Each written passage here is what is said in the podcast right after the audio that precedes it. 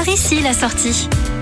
Nouvelle semaine et nouveau panneau marron à découvrir. Prenons l'autoroute A13 sortie 30 d'Ozulé, direction la Normandie et plus particulièrement le Calvados. Nous allons découvrir ce qu'il se cache derrière le panneau marron d'Yves-sur-Mer. Nous sommes entre terre et mer dans une ville riche de son passé. Située en Normandie, aux portes du pays d'Auge, entre Caen et Deauville, d'Yves-sur-Mer est une charmante cité portuaire aux multiples atouts. C'est d'abord un joyau d'architecture médiévale sans égal sur la côte fleurie, un héritage de son passé millénaire. La construction de la ville est basée sur la légende du Christ Saint-Sauveur qui fut à l'origine d'un pèlerinage en l'an 1001. De l'épopée industrielle en passant par le départ de la flotte de Guillaume le Conquérant pour l'Angleterre en 1066, Dives-sur-Mer a hérité de l'un des plus riches patrimoines historiques du pays d'Auge. Guillaume le Conquérant devenu roi, il dote le bourg d'un édifice roman qui sera agrandi au 14e et 15e siècle en style gothique. Un bourg qui est encore aujourd'hui plein de charme. En vous baladant à Dives-sur-Mer, vous remarquerez que son histoire est partout, à commencer par les Halles. Ces Halles qui témoignent d'une activité importante,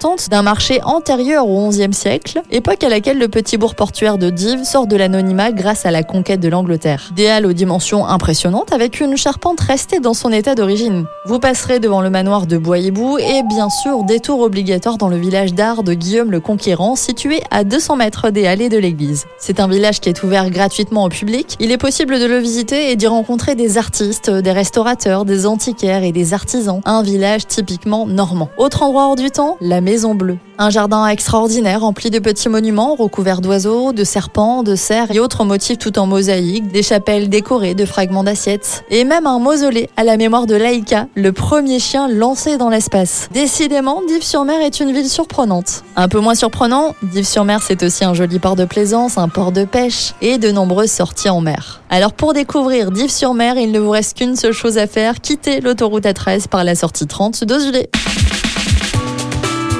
Retrouvez toutes les chroniques de Sanef 177 sur sanef177.com.